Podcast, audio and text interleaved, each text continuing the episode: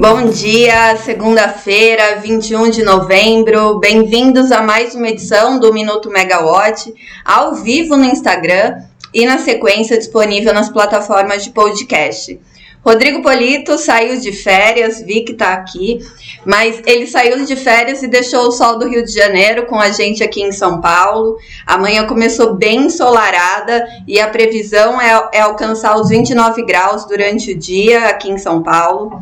Bom, é, tirando as férias do Polito, hoje vocês ficam comigo, Natália Bezutti, e a gente vai começar essa edição falando sobre o final da COP27, é, que foi encerrada na sexta-feira, mas a discussão para a construção de um acordo continuou do, durante o fim de semana, né, com os líderes buscando um consenso para o compromisso final da conferência.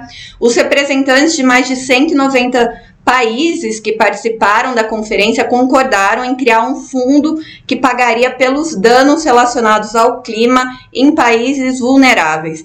Esse é o grande de, é, destaque do acordo. O fundo né, vai destinar é, dinheiro para eventos como elevação é, do nível do mar, tempestades graves e outros efeitos que os cientistas vinculam à mudança climática e que causam destruição repentina ou irreparável. Sempre houve né, uma resistência de, das economias desenvolvidas em realizar essa compensação por meio de fundo, porque elas temiam ficar expostas aí a processos judiciais, né, caso não houvesse essa compensação. Bom, quanto às metas é, principalmente relacionadas à energia, né, para mitigar os efeitos da mudança climática, é nada de muito novo em relação às conferências anteriores. A jornalista Jade Pires publicou uma matéria na sexta-feira passada na plataforma que fala ali sobre o acordo preliminar, mas que acabou se configurando, né, nessas propostas, com exceção ao fundo, que foi a grande novidade no acordo final. E o texto ele ressaltou a cobrança para um aumento das fontes renováveis de energia no mix energético dos países e encorajando, mas sem exigir, é, esforços para acelerar as medidas de redução progressiva no uso de carvão e outros combustíveis fósseis para geração de energia. Então, agora encerrada a COP27, vamos ver como os países se posicionam realmente frente a esse acordo, né, que foi estabelecido depois de muita discussão no fim de semana. A gente também teve atualização no fim de semana, na sexta-feira, sobre a equipe de transição do governo, né, voltada ao grupo técnico do Ministério de Minas e Energia. Maurício Tomasquim foi eleito como coordenador executivo do grupo de trabalho e também o grupo de trabalho dividiu em alguns subgrupos, né? Um deles, o de energia elétrica, vai ficar com a relatoria de Nelson Rubner é, para de petróleo e gás foi escolhido Jean Paul Prates e de mineração Gilles Azevedo.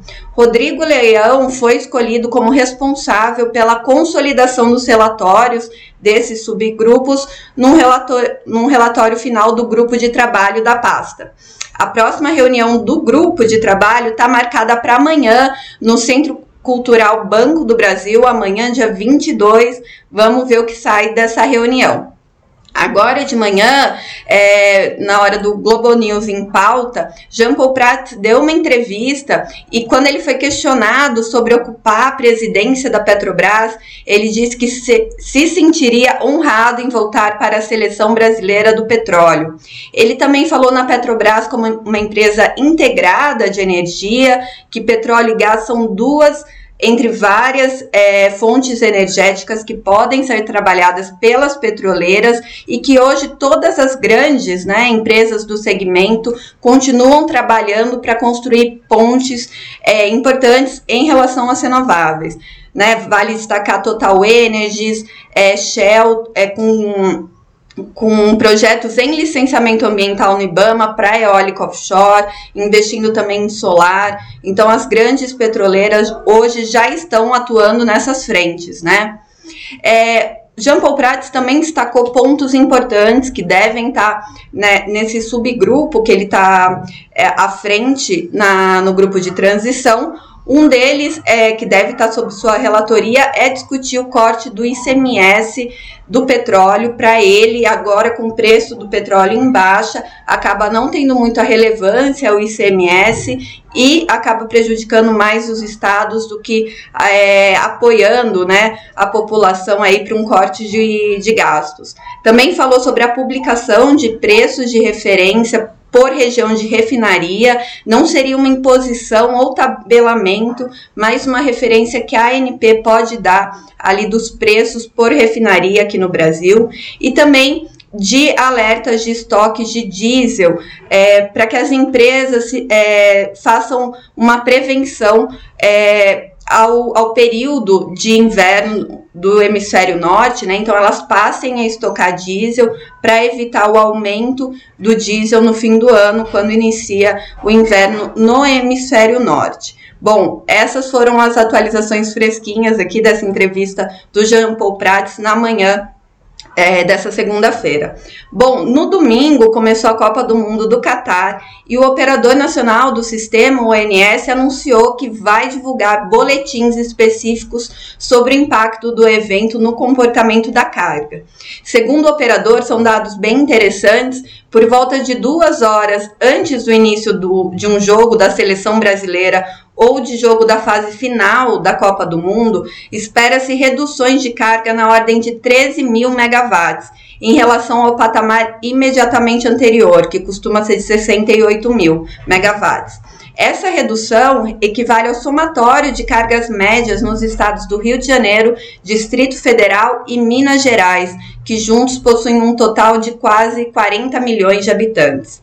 Bom, durante o intervalo do jogo, que é quando o pessoal vai ali ligar eletrodoméstico, né, fazer o petisco para o segundo tempo, é, o, o, operador ele estima uma rampa de elevação da carga de 4 mil megawatts que corresponde aproximadamente à carga média do Rio de Janeiro. E é, ao final do jogo é iniciada uma rampa de elevação abrupta da carga, podendo atingir montantes da ordem é, de 12 mil megawatts, que corresponde a de 13 a 16% da carga do sistema interligado nacional, em um intervalo de 20 a 30 minutos. Então, muitas variações durante os jogos da seleção brasileira e também da, de finais né, de, da Copa do Mundo durante é, o torneio. Então, o ONS já está se preparando para isso e vai colocar um boletim interativo no site do operador para que a população possa acompanhar. Falando rapidamente, amanhã tem a 44ª reunião pública ordinária de diretoria da ANEL e tem bastante processo interessante para a gente acompanhar. Um deles é o processo é, da consulta pública 27 de 2022 para a regulação da subvenção econômica às concessionárias de distribuição com mercado próprio anual inferior a 350 gigawatts-hora. É, essa lei, né, que deu a subvenção a essas concessionárias foi publicada lá em janeiro, no início do ano, e agora a ANEL regulamenta isso, apesar de já, é, já terem sido dispendidas algumas subvenções a essas distribuidoras, né? Na última reunião teve a DEMED e a CHESP, então a ANEL regulamentando como isso vai funcionar. Outro processo é um processo é, de consulta pública também, de resultado, é, quanto à proposta de regulamentação de aspectos operacionais, inclusive regras de rateio tarifário relacionados aos aportes pela é, Eletrobras à conta de desenvolvimento energético, aquela questão da concessão pelos novos contratos de energia. Amanhã tá, também está pautado pela ANEL. O outro é um recurso administrativo do operador nacional do sistema em relação àquela multa aplicada é, ao operador nacional do sistema, né, pela ANEL, por conta do apagão, daquela perturbação na linha é, de transmissão para o Amapá em 3 de novembro de 2020. Então, o ONS é, é requerendo né, um recurso é, em relação à multa. Também tem pedido da Beólica e a Besolar é, em relação à insuficiência de lastro de energia de reserva da fonte eólica e solar e alteração das características técnicas das termoelétricas da Âmbar, em Cuiabá. Lembrando que houve pleito favorável da ANEL para a substituição das quatro termoelétricas contratadas no leilão emergencial de outubro é, pela termoelétrica Mário Covas. E aí acabou que o, o termo do acordo ao qual a, a, ANEL consentiu acabou não sendo cumprido, então amanhã vamos ver como, como que vai se dar esse processo. Nessa semana também tem reunião do PMO nos dias 24 e 25 e a gente aqui na Megawatt vai acompanhar tudo. Bom, por hoje é só. Boa segunda-feira, boa semana e até a próxima, pessoal. Tchau, tchau.